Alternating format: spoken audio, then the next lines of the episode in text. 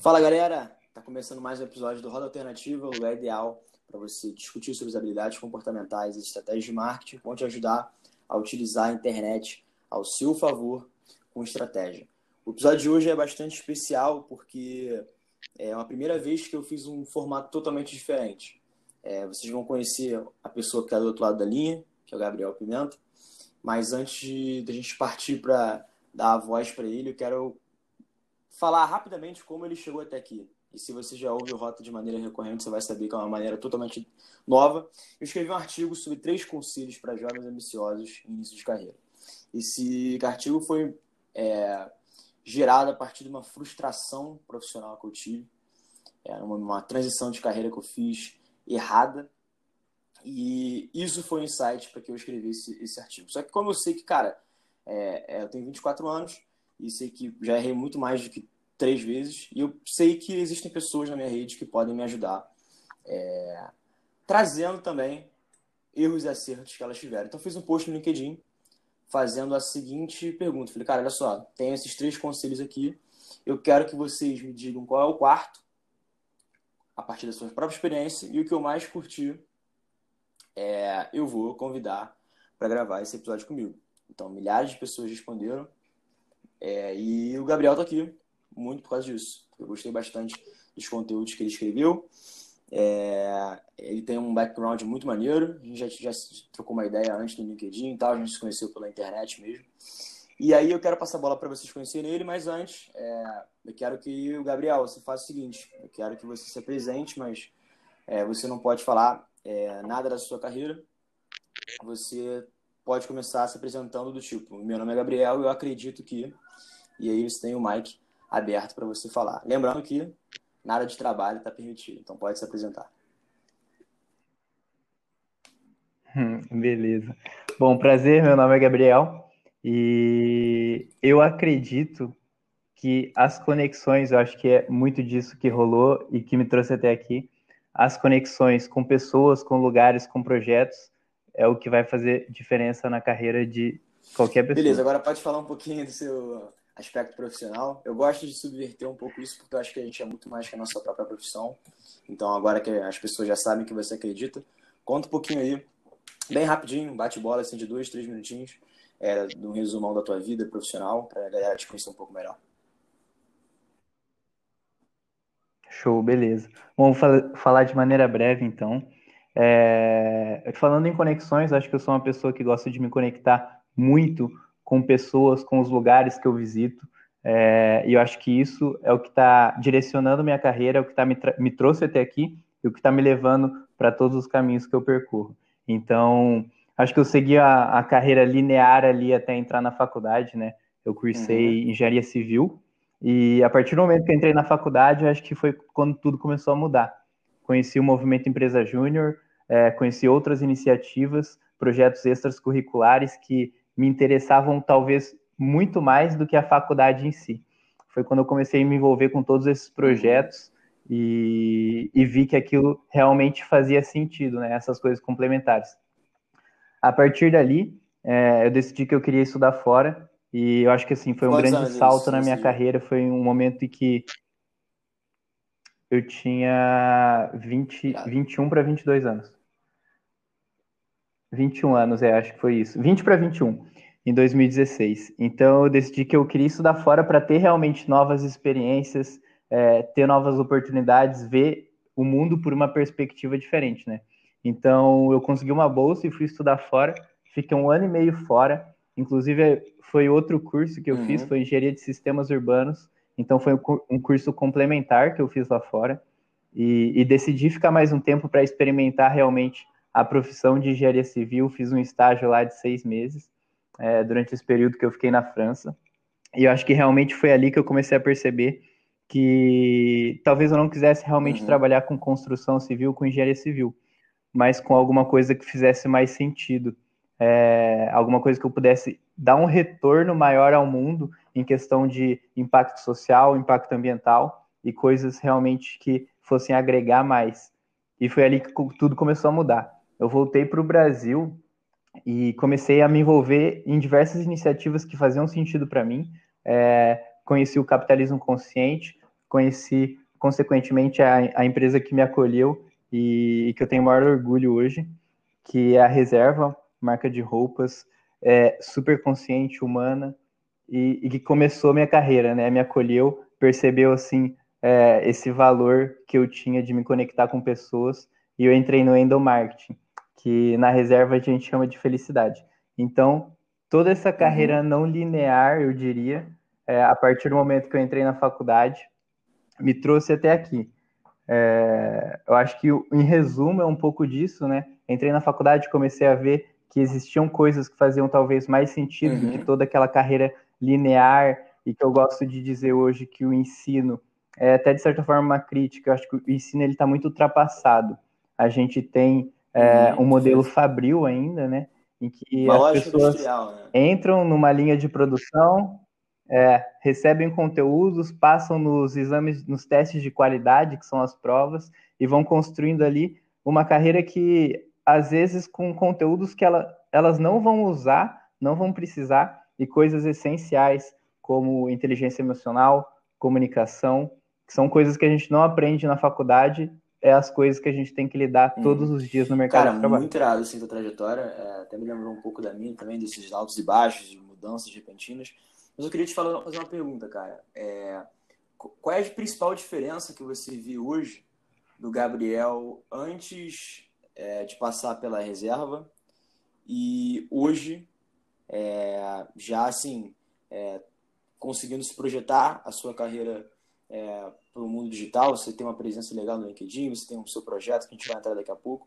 Mas qual foi a grande mudança de chave assim é, que a reserva te proporcionou, principalmente nessa área de endomarketing felicidade? Por que, eu estou perguntando isso? Porque é, é, é algo novo para a galera que está ouvindo, estar é, em contato com uma área de endomarketing que chama felicidade.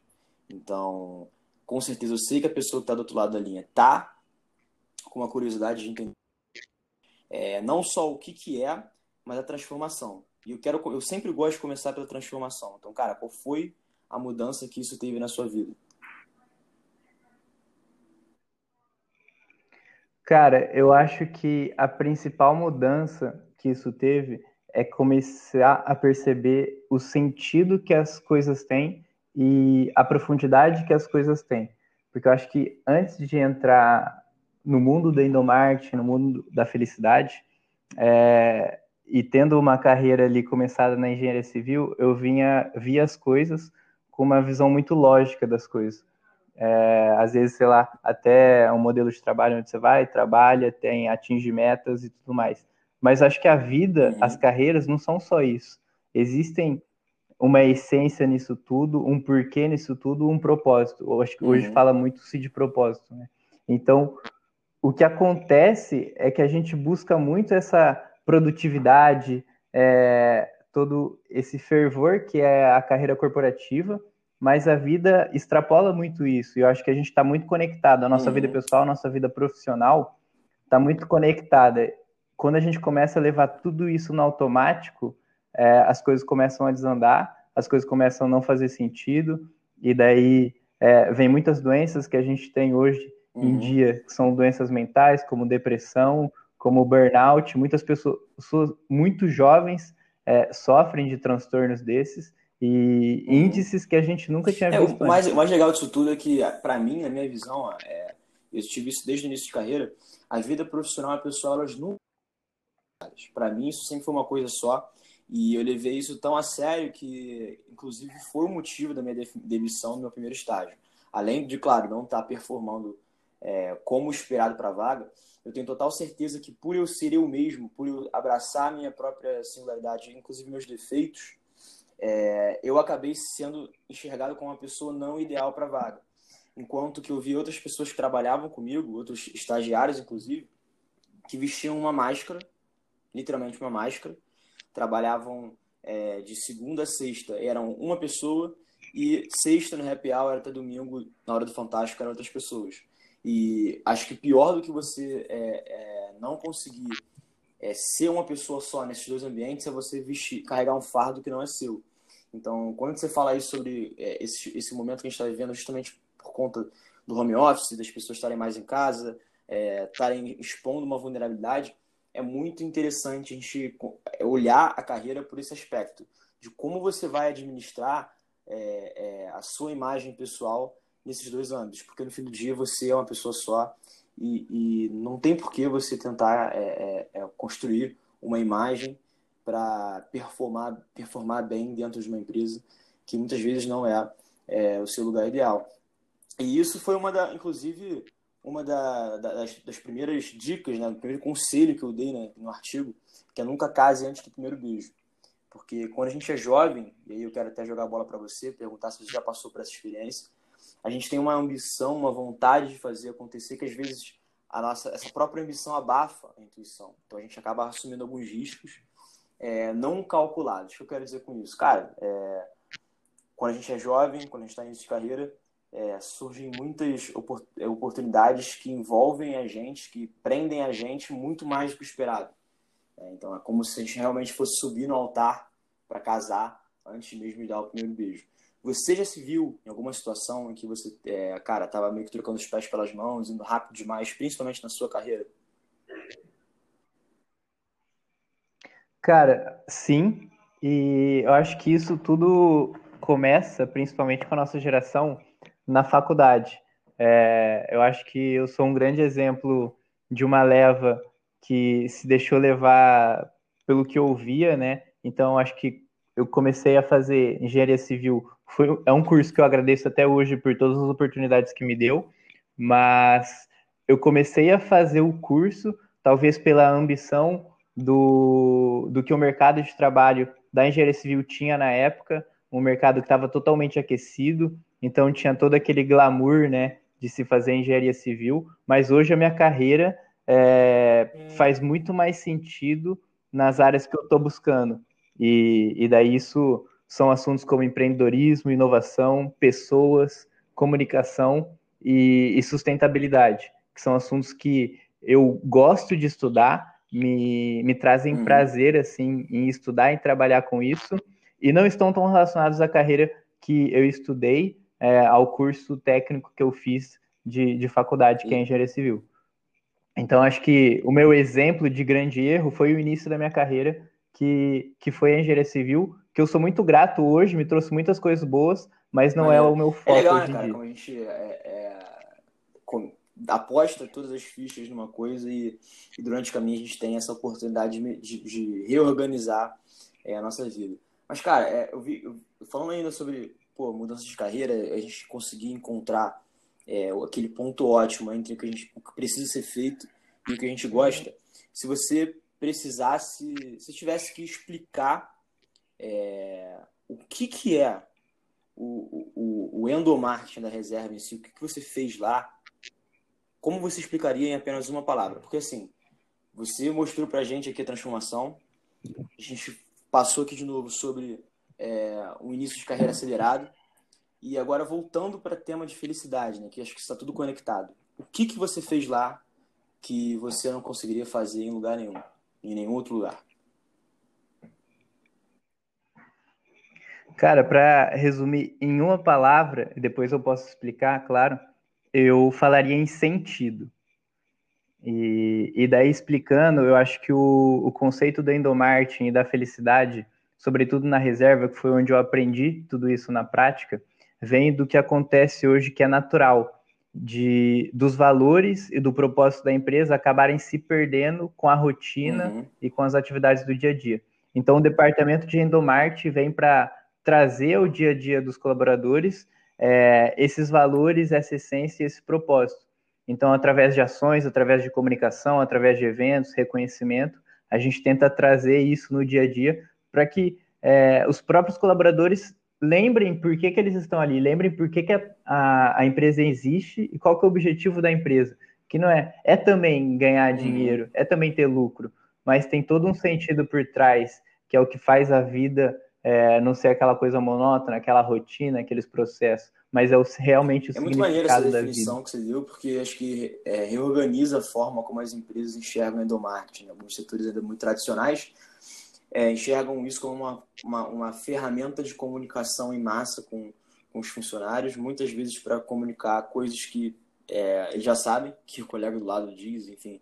É, e é muito interessante ver como, como isso está sendo transformado, né, ainda mais com, com, empresas tão vanguardistas como a que você teve essa experiência na reserva.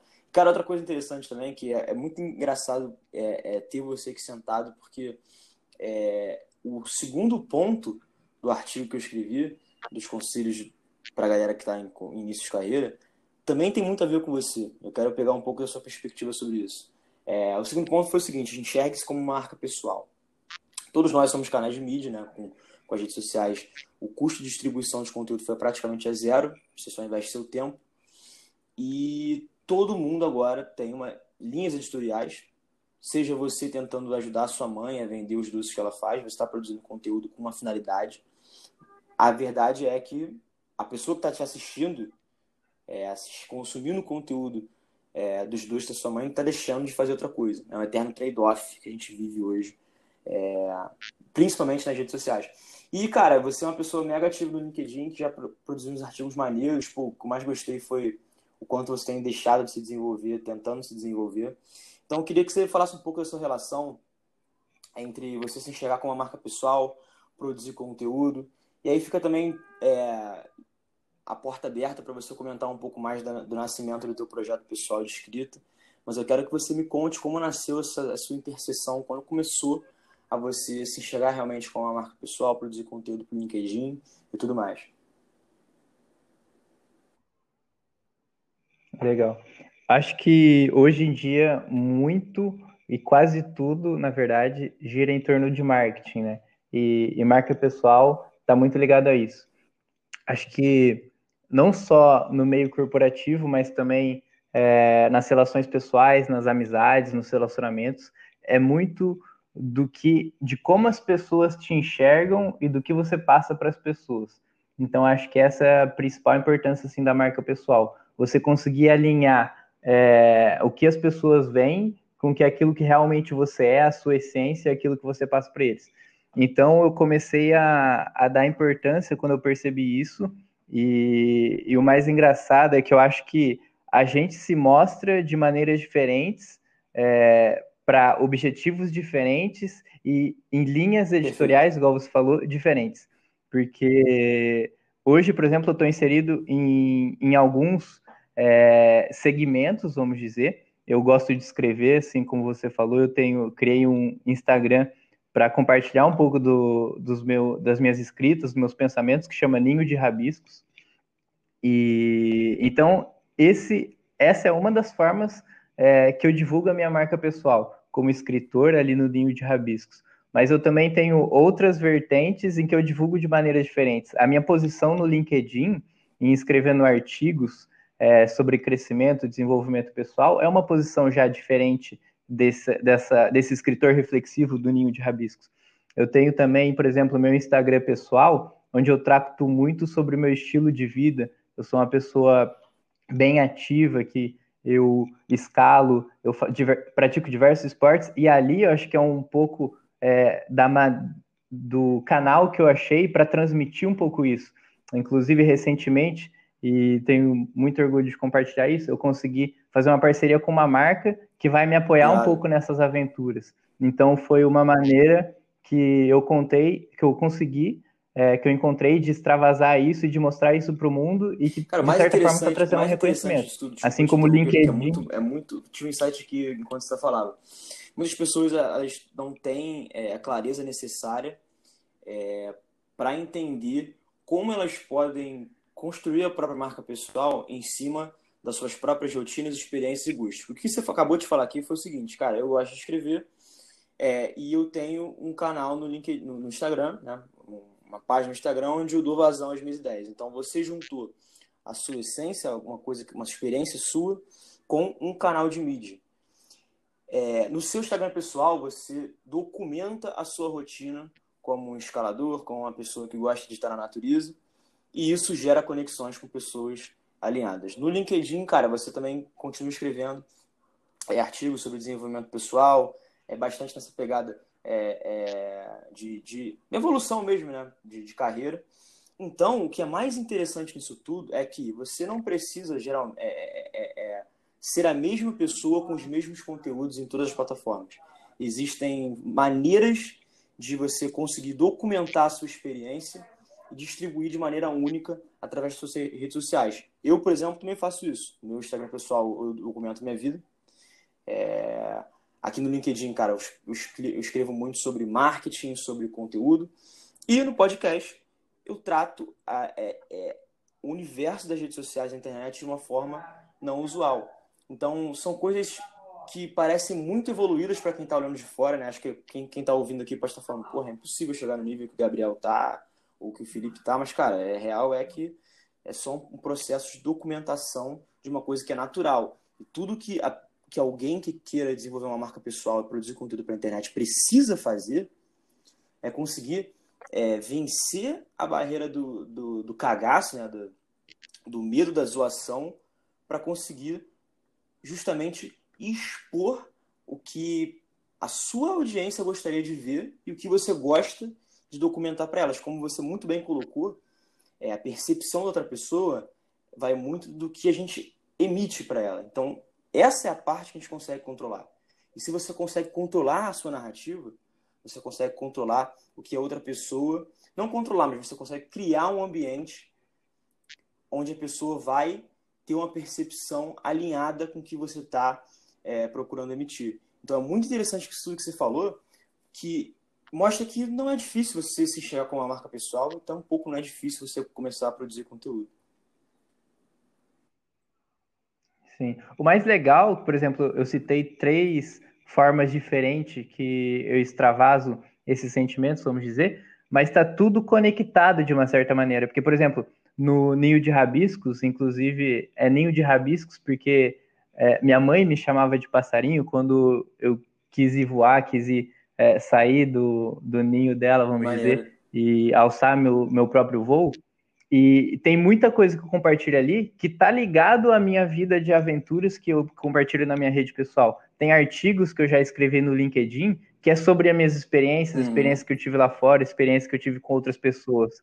Então, tudo está relacionado e conectado porque Perfeito. tudo está transmitindo a minha essência. Cara, acho isso incrível. Uma das coisas que eu mais, que eu mais é, admiro assim, nas pessoas é a capacidade delas de fazer, cara, de você não parar por medo da, da do julgamento de terceiros. Isso é uma coisa que até já, já tratei aqui no podcast. Todo, todos os episódios praticamente eu bato nesse ponto.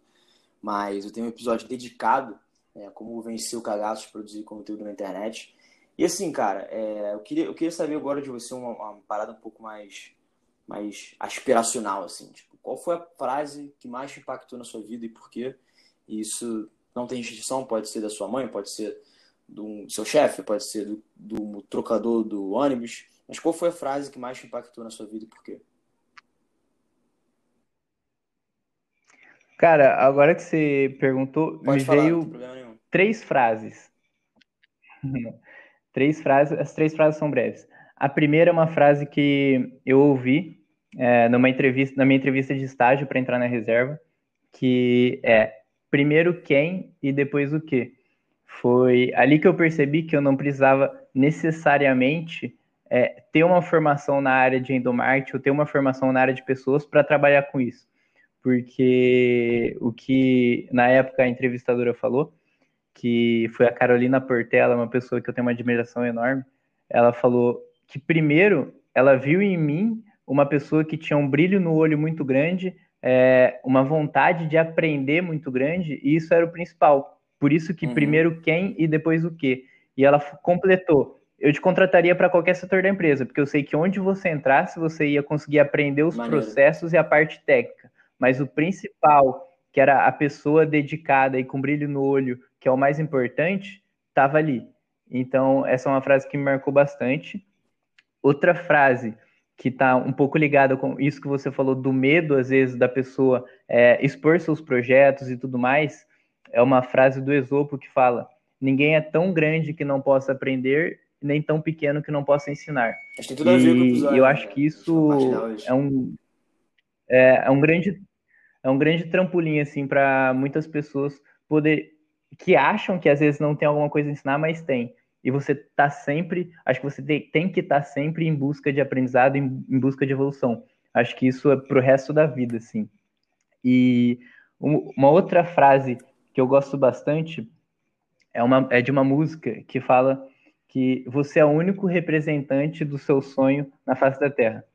E eu acho que isso, assim, é para você ver todos os dias, porque ninguém vai fazer nada por você, é, ninguém vai conquistar seus sonhos, ninguém vai fazer chegar aonde você quer chegar. Você é o único representante do seu sonho na face da Terra. Então, todo dia acho que é importante você é, buscar o que você quer. É, claro que você deve levar em conta é, outras opiniões e tudo mais, mas a decisão final tem que ser sua. É, ninguém claro. pode decidir por você e você não pode se levar pelo pensamento, pela trajetória, pela carreira de outras pessoas. E é uma música do Emicida que chama Levanta e Anda. É muito. Não, muito outra coisa que você falou, né? Você falou aqui na, na, na sua entrevista da reserva, né? Que primeiro quem e depois o que. E eu, te, eu quero aplicar essa mesma lógica para a segunda frase que você falou, né? Que, cara, ah, muita gente é, acha que não tem o que ensinar. Mas não é o que ensinar, é como ensinar. Porque realmente o que ensinar, o conteúdo em si, já está disponível na internet. Já está disponível na internet. As pessoas podem achar de uma maneira diferente. Mas existe uma coisa que as pessoas só vão conseguir achar através de você, que é a sua forma de embalar aquele conteúdo e transformar ele numa, numa experiência para a pessoa que está consumindo. E é esse que é o grande divisor de águas para as pessoas que muitas vezes têm medo de produzir um conteúdo na internet porque acham que não sabem o que ensinar. Enquanto elas deviam estar focando 100% da sua atenção, do seu esforço em como ensinar. Porque é essa que é a chave que vai levar a sua diferenciação. Porque em conteúdo em si é muito mais difícil você. Isso é, isso é uma regra até para as marcas. É muito mais difícil você se diferenciar num aspecto técnico, no aspecto funcional. Né? Sou uma empresa de, de, desenvolvimento de software. Cara, é muito difícil você criar uma percepção de valor e, um, e construir um posicionamento único na mente das pessoas é, prestando dessa forma. Mas talvez se você começar a falar, cara, a gente é um parceiro estratégico digital é, das empresas que, a, que ajuda é, qualquer setor através de sob medida e um design, aí é outra história. Então é muito mais como você faz, como você gera essa transformação, como você re, retransmite esse conteúdo que já existe da sua forma única. E é muito por conta disso que o Rota nasceu, para deixar muito claro, deixar escancarado para as pessoas que não é o que e é o como, né? E assim, é, ainda assim, ainda nessa linha, né? Eu quero saber como você passaria o seu maior aprendizado profissional para a galera que está ouvindo. Não quero saber, tipo, que, qual foi o seu maior aprendizado. Eu quero que você é, diga o pensamento, ou como você digeriu esse aprendizado, como é que foi o seu processo de, de passar meio que por esse luto desse aprendizado e quais foram as, as lições que você tirou disso. Cara, eu acho que o aprendizado, ele tá no. Todos os dias a gente tá aprendendo, né? Constantemente a gente tá aprendendo. A gente acorda, a gente tá aprendendo. Acho que a principal maneira da gente absorver isso é, é a prática, né? E isso no aprendizado no mundo corporativo, no aprendizado da vida pessoal, é você conseguir absorver e exatamente assim como você falou, você emanar ao mundo da sua maneira, mas você principalmente você praticar isso. Então, não adianta você fazer 10 mil cursos teóricos sobre um assunto, é, ouvir 10 mil podcasts é, sobre criar conteúdo, sobre marketing, sobre qualquer outra coisa, se você não praticar isso. Acho que esse é o principal aprendizado, assim, e o, que mais faz parte, o que mais vai fazer você crescer, é você conseguir aplicar da sua maneira, com o seu repertório, é, aquilo que você quer, para você realmente começar a ter resultado, para você começar realmente a ter um aprendizado e se desenvolver. Tá, tá, tá cada vez Acho mais que claro que. A principal coisa é isso, claro a prática. É, é, o, aprendizado em si, né, tanto os erros como acertos, que foi o que pouco a gente conversou aqui hoje, passando também sobre o aspecto da felicidade e tudo mais é você saber que em tudo que você faz tem a sua essência, tem a sua maneira de enxergar o mundo. E eu acho que esse também seria, acho que o quarto ponto que eu adicionaria no meu artigo, né? Só para mencionar um terceiro que eu acabei não falando, mas o terceiro foi saiba quanto custa a sua hora de trabalho. Né? Que acho que é, todo eu faço paralelo com leilão. Todo leilão começa com o lance inicial. Não começa com lance inicial zero. E isso é o que acontece com muitos jovens. A galera começa a ofertar o trabalho, vai em busca de um estágio, vai em busca de um trabalho, um freela, qualquer coisa, sem saber quanto custa a hora de trabalho. Então, quando você leilo, é, faz um leilão com um lance inicial zero, qualquer lance acima de zero parece bom o suficiente. E eu acho que o quarto ponto é, que eu adicionaria nesse artigo, inclusive fruto desse nosso papo, é a maestria, que é saber que em tudo que você faz tem um toque especial seu.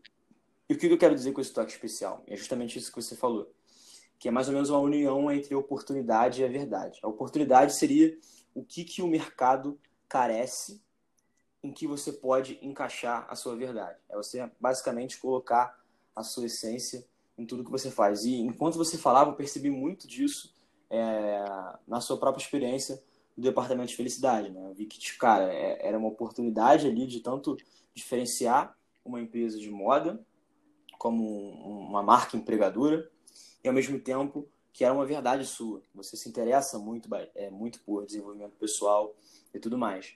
Então, é, o, o quarto ponto assim que eu adicionaria seria é, ter é, maestria sobre o seu próprio trabalho. E aí eu queria devolver para você é, qual seria o seu quarto conselho que você adicionaria nessas três listas? Seria o primeiro, é, nunca case antes do primeiro beijo. Segundo, enxergue-se como uma marca pessoal. Saiba quanto custa sua hora de trabalho. E o quarto, qual seria? O quarto, que foi o que eu escrevi, né? E nos conectou e nos trouxe até aqui, é seja T. É, seja T, no caso de possuir habilidades e uma carreira T. Porque o que, que é o T? O T tem a ver com você saber conteúdos diferentes, dominar habilidades diferentes e ser uma pessoa que consegue navegar por ambientes multidisciplinares. Acho que isso é muito importante. É... O que, que é o T? O T representa, é, pensando na, na, letra T, né, é, que é uma linha horizontal e uma linha vertical.